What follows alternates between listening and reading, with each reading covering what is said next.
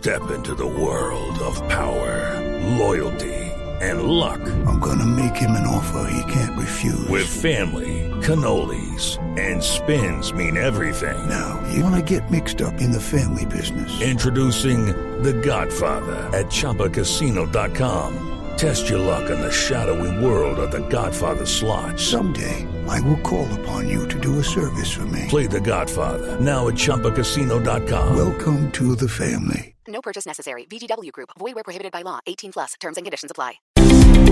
Las calles, voces, cultura, política, historia y personajes del Hub de las Américas. En Mañanas Blue, Colombia está al aire.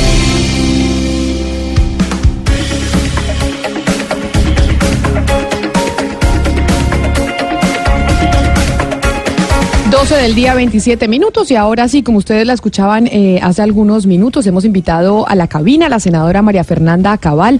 La saludo nuevamente, doctora Cabal, y la hemos invitado por una sencilla razón. Porque durante el fin de semana, desde el viernes, el presidente, en cabeza de su ministro de Agricultura, anunció que le devolvía el manejo de la parafiscalidad a Fedegan organización y digamos gremio que está liderado por su esposo, José Félix Laforí. Yo sé que ustedes son dos personas eh, aparte, que cada uno tiene su actividad. Sin embargo, pues su nombre sale a relucir siempre que se habla de Fedegan, siempre que se habla de José Félix Laforí, pues por descarte, porque ustedes son una pareja, son un matrimonio que llevan eh, mucho tiempo juntos. Y por eso tengo que preguntarle a usted, así a usted le parezca obvia, si usted tuvo algo que ver en que el gobierno le devolviera a Fedegan el manejo de la parafiscalidad. No, en absoluto, Camila. Siempre terminan relacionándolo a uno por A o por B circunstancia. Yo creo que la gestión que ha hecho José Félix cuando llega a una entidad siempre, porque igual lo hizo en la Superintendencia de Notariado y Registro, igual lo hizo cuando fue vicecontralor es de transformar las entidades, porque él es un muy buen ejecutivo. Es ingeniero, eh, economista. Eh, José Félix siempre trata de que los cambios que se den realmente impacten la institucionalidad.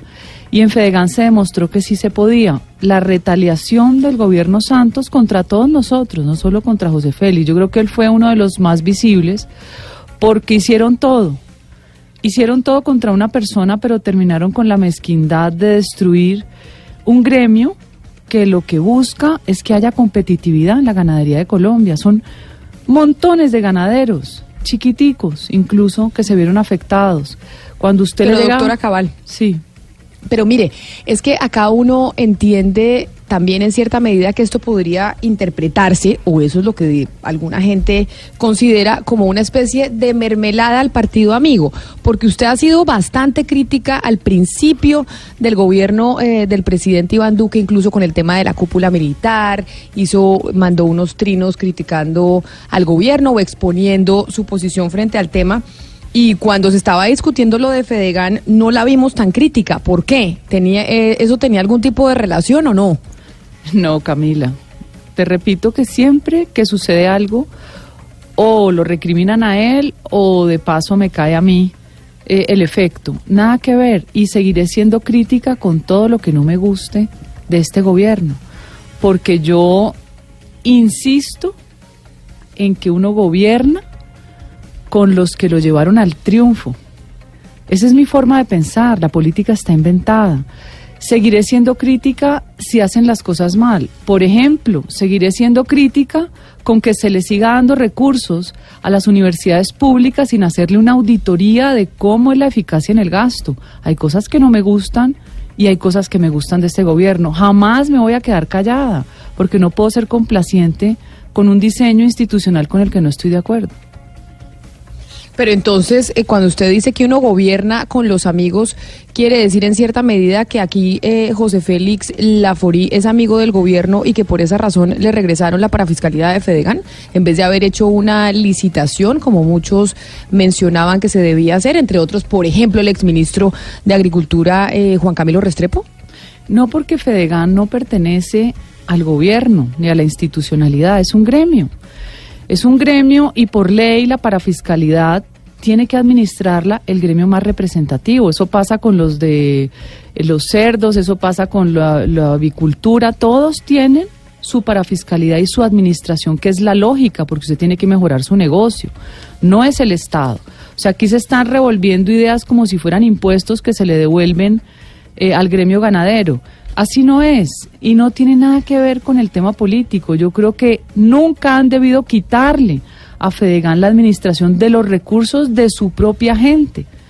Eso es básicamente lo que yo considero. Bueno, eh, metámonos un poquito en las entrañas de por qué la gente la, la, la asimila tanto con el tema de Fedegan y es de pronto la fundación que se manejaba desde Fedegan.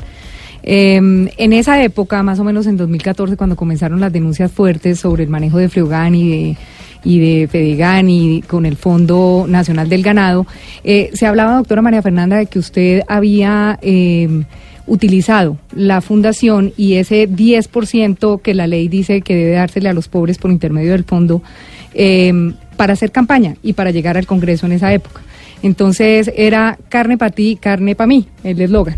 Y tal vez a los ganaderos no les gustó mucho el tema. ¿Por qué siempre en sus campañas se habla de que usted usa la plata de otros? Porque ahora en la nueva campaña también hubo una denuncia de gente que pagó por votar por usted.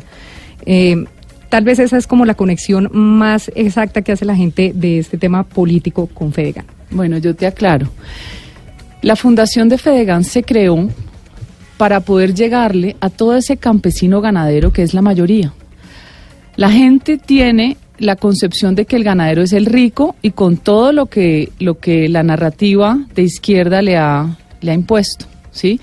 Paramilitar, terrateniente, latifundista, la verdad de las cifras es que hay más de medio millón de ganaderos que pueden tener 10 reses. Eso es pobreza. Entonces, cuando uno llega a las cifras y se da cuenta de la realidad del campo, es distinto. Se crea la fundación primero porque siempre se destinaba un recurso para carne y leche y la idea era que ese recurso llegara efectivamente a todas esas instituciones que son muy pobres que no atiende el Estado. Se crea porque yo me copio un programa muy lindo de una fundación gringa que se llama la Fundación Heifer, que dona vacas preñadas a comunidades campesinas en el mundo y fue muy exitoso el programa. Se crea porque cuando usted habla de carnepati eso se acabó hace años, pero no, no empata el trabajo de la fundación con el trabajo de campaña. Dejó de hacerse mucho tiempo antes. Cuando Hugo Chávez cierra el mercado de la carne, no se pudo hacer más carne para ti, carne para mí. No empata con las fechas que me dices.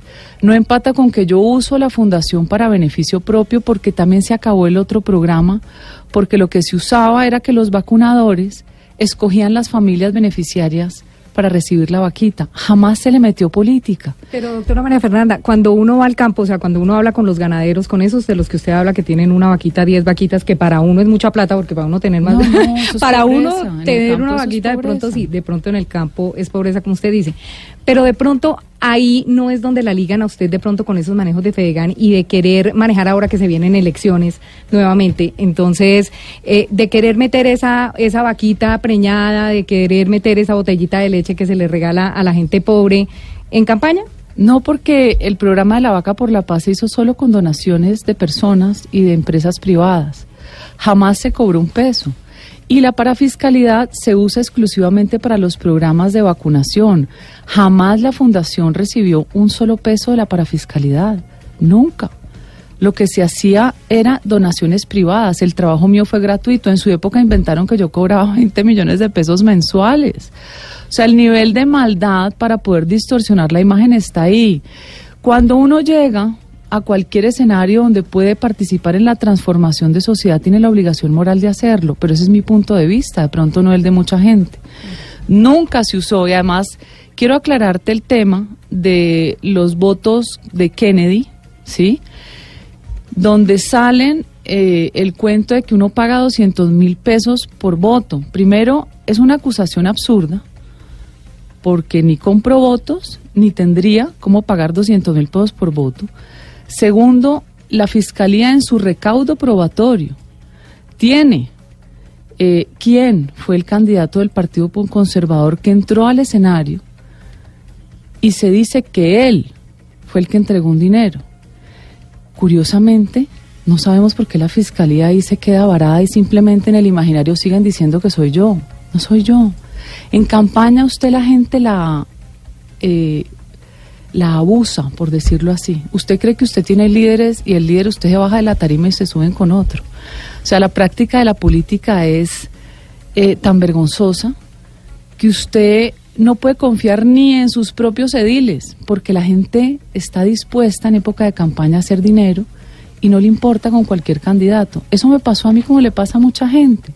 Desafortunadamente me di cuenta que ediles de mi partido terminaron trabajando, por ejemplo, en la campaña de Benedetti y en la campaña de un muchacho al que le negó el partido nuestro el aval, que es el muchacho del Partido Conservador. Entonces, ¿cómo Pero controla siguiendo- uno eso? Es imposible Pero controlarlo.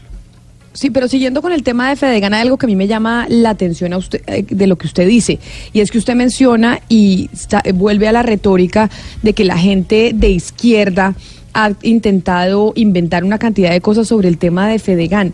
¿Por qué cae usted nuevamente en eso, en esa división de izquierdas, derechas y demás, para hablar y explicar eh, un tema del que han hablado excontralores, exministros y no necesariamente de izquierda?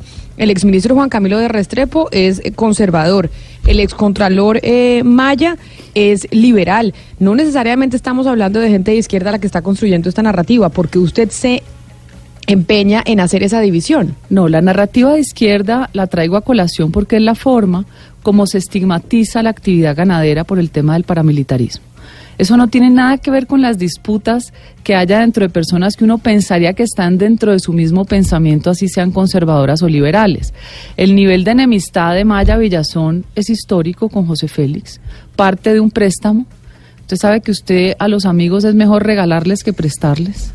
Si a usted le piden un millón de pesos, regálele 200 mil pesos y no se le daña la amistad. Eso parte de un préstamo y no superado nunca esa disputa. Eh, y Juan Camilo Restrepo es eh, de esos conservadores que desdicen de la ideología conservadora. Yo creo que Juan Camilo se afinca mucho más a la izquierda. Usted me dirá, y Álvaro Leiva no venía también del Partido Conservador y tiene mucho más afinidad con las FARC. Hay una serie de conservadores que la verdad a uno le da mucha curiosidad su forma de pensar. Eh, sí, en ese sentido le quiero hacer una pregunta, eh, senadora Cabal, y es que usted dice eh, precisamente que las vinculaciones que, que- de las que se habla de FEDEGAN con el paramilitarismo son acusaciones de la izquierda, pero eh, le recuerdo que, por ejemplo, Salvatore Mancuso declaró, y le cito textualmente, abro comillas, las autodefensas y yo particularmente fui contactado por José Félix Laforí, actual presidente de FEDEGAN, en el, en el momento en que él declaró, para que influyéramos con la elección del fiscal Mario Iguarán. Entonces, ¿cómo es posible que el señor Laforí llamara a una persona pues que no, no tiene nada que ver y para un, eh, para un trato de esta, de esta especie? Lo que pasa es que darle credibilidad uno a un personaje como Mancuso, que yo creo que su afán de protagonismo lo llevó a involucrar a mucha gente que no tenía nada que ver con algo tan absurdo, que es llamarlo para la elección de Mario Iguarán cuando la elección la hacen los magistrados de la Corte Suprema de Justicia. Nosotros no tenemos ninguna relación con la rama judicial, ni somos abogados, ni hemos sido eh, funcionarios de la rama de ningún tipo. Entonces hace esa acusación sin ningún sustento. Quien tendría que entrar a responder serían los magistrados que eligieron en su momento a Iguarán. Entonces son siempre denuncias temerarias para poder salpicar a cualquiera que ellos quieren simplemente desacreditar. Nosotros estamos sometidos permanentemente a eso. Yo le hago usted un ejemplo. ¿Se acuerda cuando el hacker me involucró a mí y me abrieron una investigación en la Corte Suprema de Justicia? Hace apenas como mes y medio creo que confesó que lo habían presionado para que me involucrara. Yo ese muchacho no lo conocí. Nunca en mi vida. Pero en el aire quedó que yo lo había contratado para que me administrara las redes sociales. Entonces uno está en este país expuesto todo el tiempo de una manera brutal. Y yo le digo una cosa, yo enfrento los debates que quieran, pero a mí me sigue doliendo que el patrimonio de uno que sube en nombre siempre está en entredicho. Siempre lo En- ponen en tela de juicio. ¿Por qué cree que usted y su esposo son, eh, digámoslo así, víctimas de tantos ataques entonces? Porque quien es visible en este país, que yo lo llamo un país peligrosista, se arriesga precisamente a ser sujeto de cualquier tipo de señalamiento y de calumnia. Y como es un país sin justicia, pues todo se queda en el aire. A usted no le definen. Por ejemplo, como el tema de, de, de Kennedy, ¿por qué si la Fiscalía tiene en su recaudo probatorio información sobre corrupción al elector, determínelo? No dejen el aire las pruebas. Entonces se vuelve un tema político, porque es necesario desacreditar a las personas que damos la cara. Yo no le tengo temor al debate, de ningún tipo, al contrario, me gusta. De hecho, tengo amigos de izquierda. Tengo muy buena relación con Angélica Lozano. La gente no lo cree. Uno en el Congreso termina teniendo amistades que jamás hubiera pensado que las iba a tener, porque uno tiene que ser conciliador en ese escenario donde hay que llegar a acuerdos. Entonces, no, no es satanizando la imagen para que a uno la gente lo odie. Además, le quiero contar que yo fui víctima de un grupo de Petro Presidente que hicieron un trino falso, lo pegaron en Facebook, porque obviamente en Twitter no cabían ese número de caracteres, donde yo felicitaba a Uribe Noguera y recibí amenazas hasta en mi teléfono, en mi correo, y la fiscalía no hizo absolutamente nada. Entonces, expuestos estamos siempre. Ya es decisión propia dar la pelea. Este país vale la pena, vale la pena pelearlo. Pero yo creo que, que nos falta tener más sentido de patria también. Otro, otro tema en, la, en el que siempre se ha hablado, eh, senadora, es el despojo de tierras y el hecho de que usted esté tan metida en el tema de la ley que se quiere sacar por estos días en el Congreso. ¿Qué pasa con ese tema? ¿Por qué siempre los involucran a ustedes cuando quieren hacer algo con un tema negativo sobre, sobre cualquier cosa que se les ocurra, en este caso el despojo? Porque llevo seis años desde que se empezó no a aplicar, sino a instrumentalizar la ley de víctimas y restitución de tierras, escuchando los horrores que están haciendo en toda Colombia. Como nadie se atreve a dar el debate y como a mí no me importa darlo, porque yo sé que tiene sus consecuencias, peor aún con el tema Fedegan y todas las historias que se tejen alrededor, pero mi convicción moral y ética me impiden quedarme callada.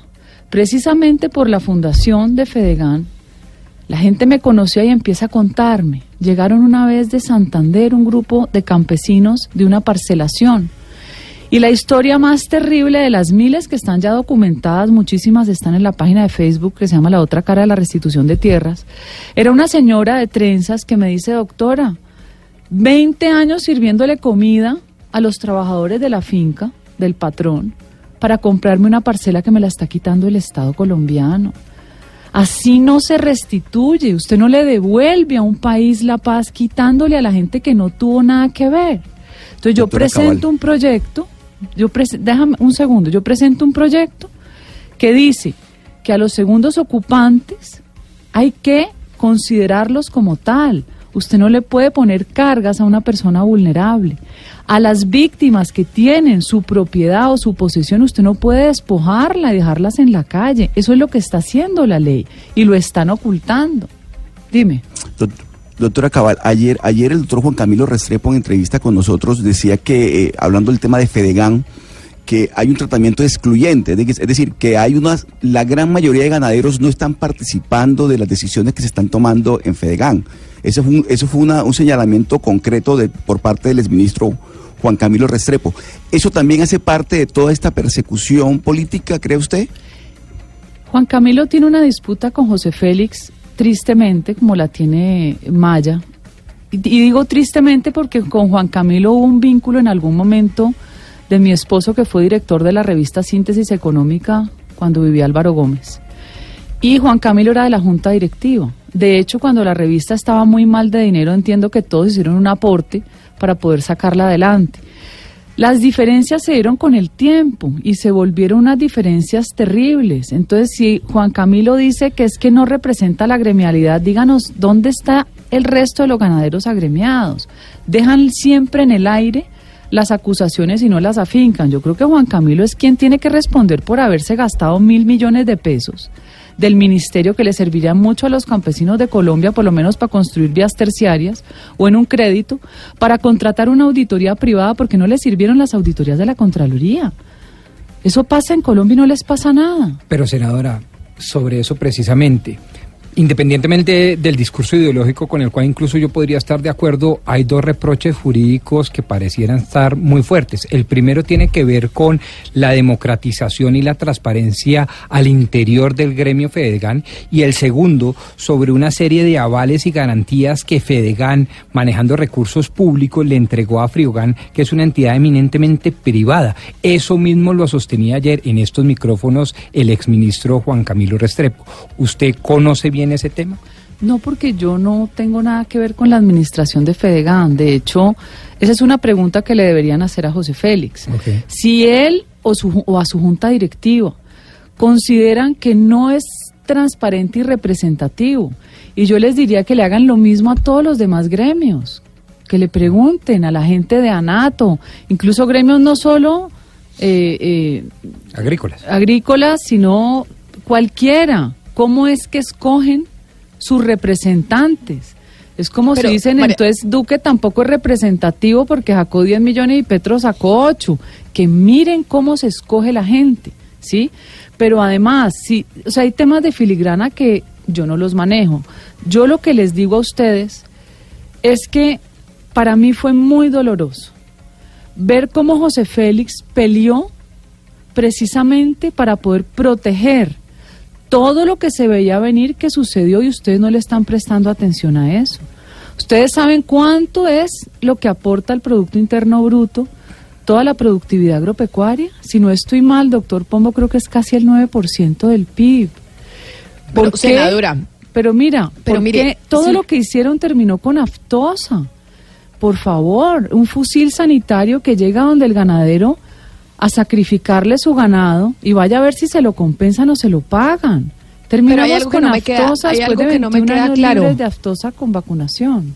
Dime. Usted dice que usted no que usted no tiene conocimiento porque usted no no está en Fedegan y que eso hay que preguntárselo a su esposo José Félix Lafori cuando le hacen la pregunta específica que se la hace eh, Pombo sobre el tema eh, jurídico, ahí dice que sí no sabe, pero para defender absolutamente todo lo demás, de ahí sí tiene conocimiento, es lo que no me queda pero es claro que no me parece un poco contradictorio. No, porque si me dicen que los porque si me vas a dar temas de ley y administrativos y financieros de Fedegan, no los conozco. Lo que sí te puedo decir es otra cosa que de pronto ustedes no saben. Fedegan, la administración del fondo, no la hace José Félix por junta directiva, perdón, por asamblea extraordinaria hace, si no estoy mal, unos 12 años, él se salió como presidente de Fedegan de la administración del fondo.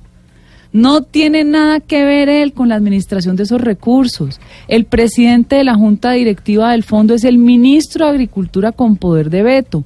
Y eso sí lo sé de tanto oírlo a él defenderse en medios. Entonces la gente dice que él va a administrar, no, tiene su propia junta directiva, no tiene facultades de administración de ese recurso y finalmente lo que hace es direccionar una política gremial.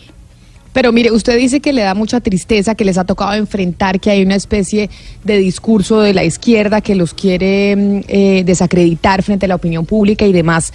Frente a todo eso que usted nos está diciendo y que seguramente usted lo habla con su esposo en su casa, con José Félix Laforí, ¿no habría sido mejor, por ejemplo, prorrogar el contrato de fiducia con Fiduagraria y hacer una licitación que era lo más transparente y se hubieran evitado todo ese rollo? Y si Fedegan era el mejor para administrar los parafiscales, pues participar en la licitación.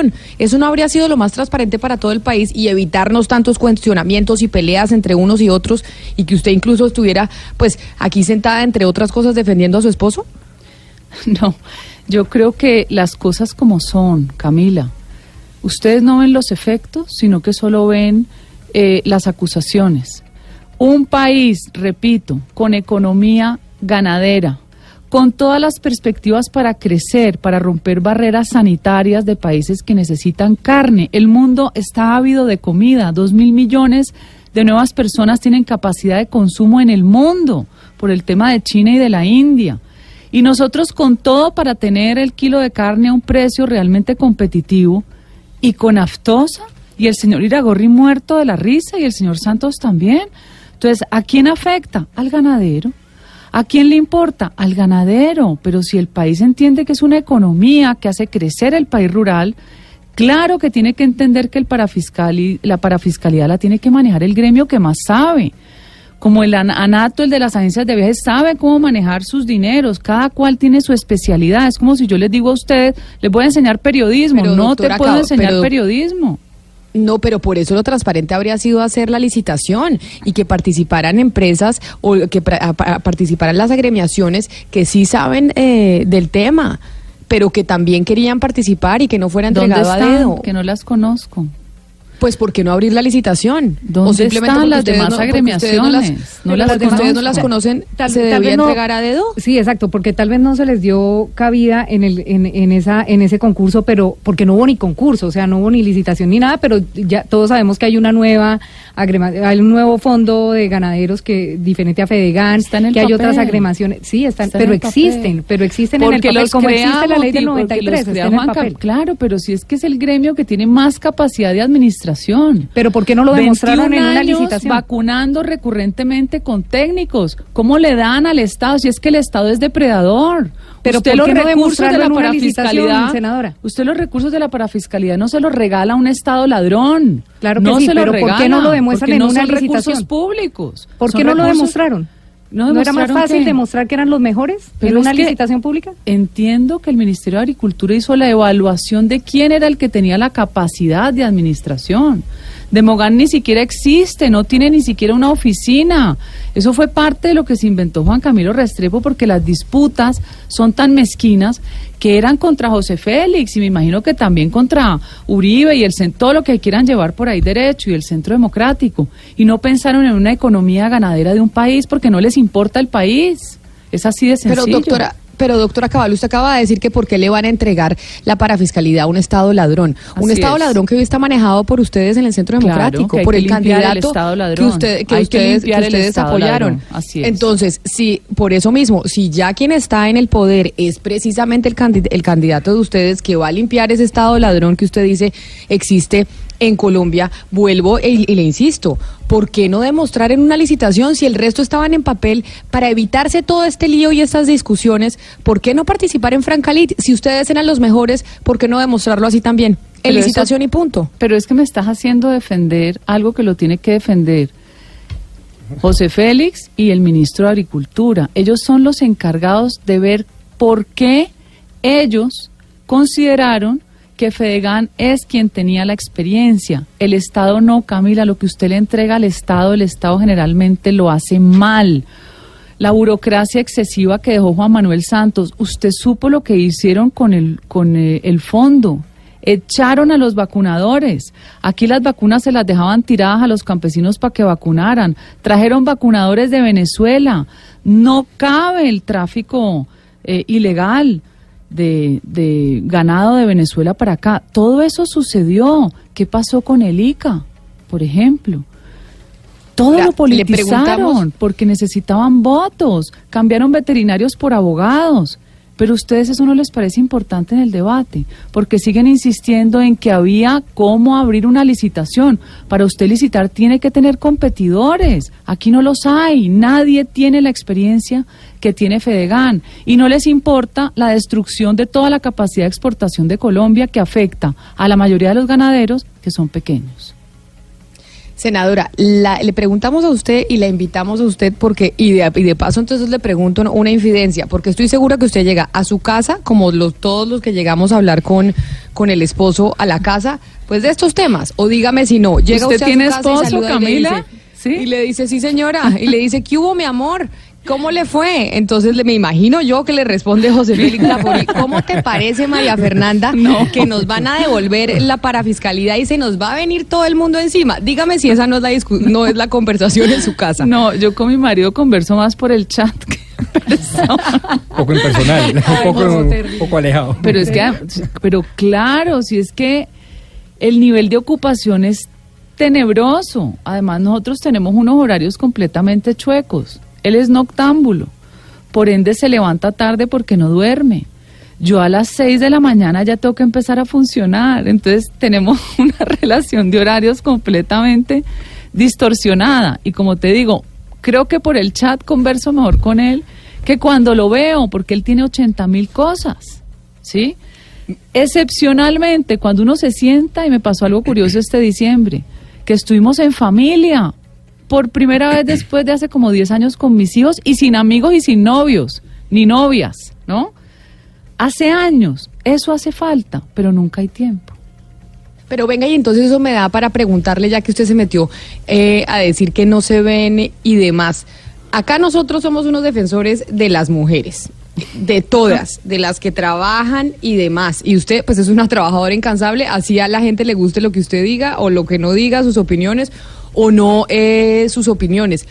¿Es eh, difícil o le ha parecido difícil en su, en su trabajo como, como congresista tener, discúlpeme que se lo diga, el lastre de, de José Félix Laforí y el tema de Fedegan encima o no? No, al contrario, yo creo que, Camila, no hay nada que enamore más que la inteligencia. Un hombre inteligente te suple muchas otras cosas. Yo creo que yo he soportado tantos años de matrimonio porque el matrimonio es demasiado largo y aburrido. Porque cuando uno puede tener la oportunidad de preguntar, tiene una persona inteligente al lado. ¿En qué me sirve José Félix a mí? En la economía. Nosotros los que no estudiamos economía, pero que somos empresarios, porque soy empresaria hace años, tenemos unas falencias que debería suplir la educación todos, así usted estudie religión, deberían saber principios básicos de economía. Le aseguro que estos muchachos que salen a marchar por más plata para la educación pública, cuando no están ampliando la oferta académica, no tienen ni idea de principios básicos, creen que la plata sale de un bolsillo que se llama Estado. Eso aterriza al mundo. Eso es lo que me sirve a mí sobre todo para entender muchas cosas por ejemplo, de la reforma financiera ahora, de cómo sacar más recursos de otros lados sin afectar a la clase más pobre. Básicamente es eso. Eso es lo que me ha permitido a mí entender por tener una persona tan competente como él al lado.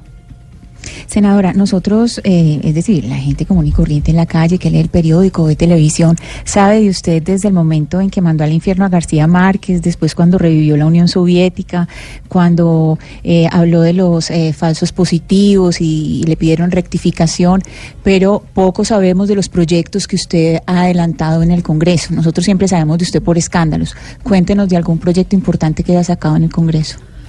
Sí, pero es que está, seguís dejando en el aire eh, temas que no son así. Eh, cuando estábamos en un debate con Cepeda, con voz prácticamente en off, cuando dijimos quiénes conformaban el Consejo de Seguridad de la ONU, fue simplemente un lapsus, porque dije los países y como uno tenía automáticamente, cuando leía China, venía China pegado a la Unión Soviética por el sistema comunista.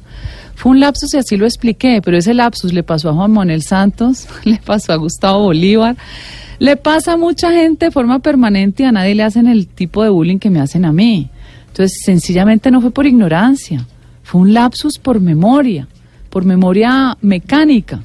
Eso fue lo que sucedió. Lo de los falsos positivos, creo que usted se refiere a lo de las madres de Soacha. Sí, sí, sí. Cuando, cuando usted dijo en un programa que sí. personas de la misma comunidad de Soacha felicitaban por lo que había pasado, ejecuciones, es que y parece que algunos que de esos no muchachos víctimas mentiras. de falsos Mira, habían cometido. Es que yo Ah, entonces nunca usted- miento. Pues yo supe por abogados que defendieron a los soldados que la misma comunidad porque eso pasa, es como cuando linchan a un ladrón. Yo no estoy diciendo que esté de acuerdo, ni que esté bien que maten a una persona porque haya cometido algún acto criminal. Estoy narrando algo que me contaron, no me lo inventé. Es más, en ese proceso les quiero contar que hay cuatro soldados inocentes, condenados, y a nadie le importan. Entonces, uno tiene que entrar a ver las cosas no solo con el, con el, con el título. Nadie está de acuerdo que el ejército de Colombia haga eso. Eso es, eso es inaudito. Y más en un pueblo que quiere su ejército. Pero veamos las cosas cómo pasaron, porque a mí sí me gusta entender qué más pasó allí. ¿Cuál era el mafioso que reclutaba? Porque había un señor narcotraficante que reclutaba. O sea, había cosas que yo quiero saber más, pero son incuestionables. Porque entonces inmediatamente lo señalan a uno. Esa es básicamente la disputa.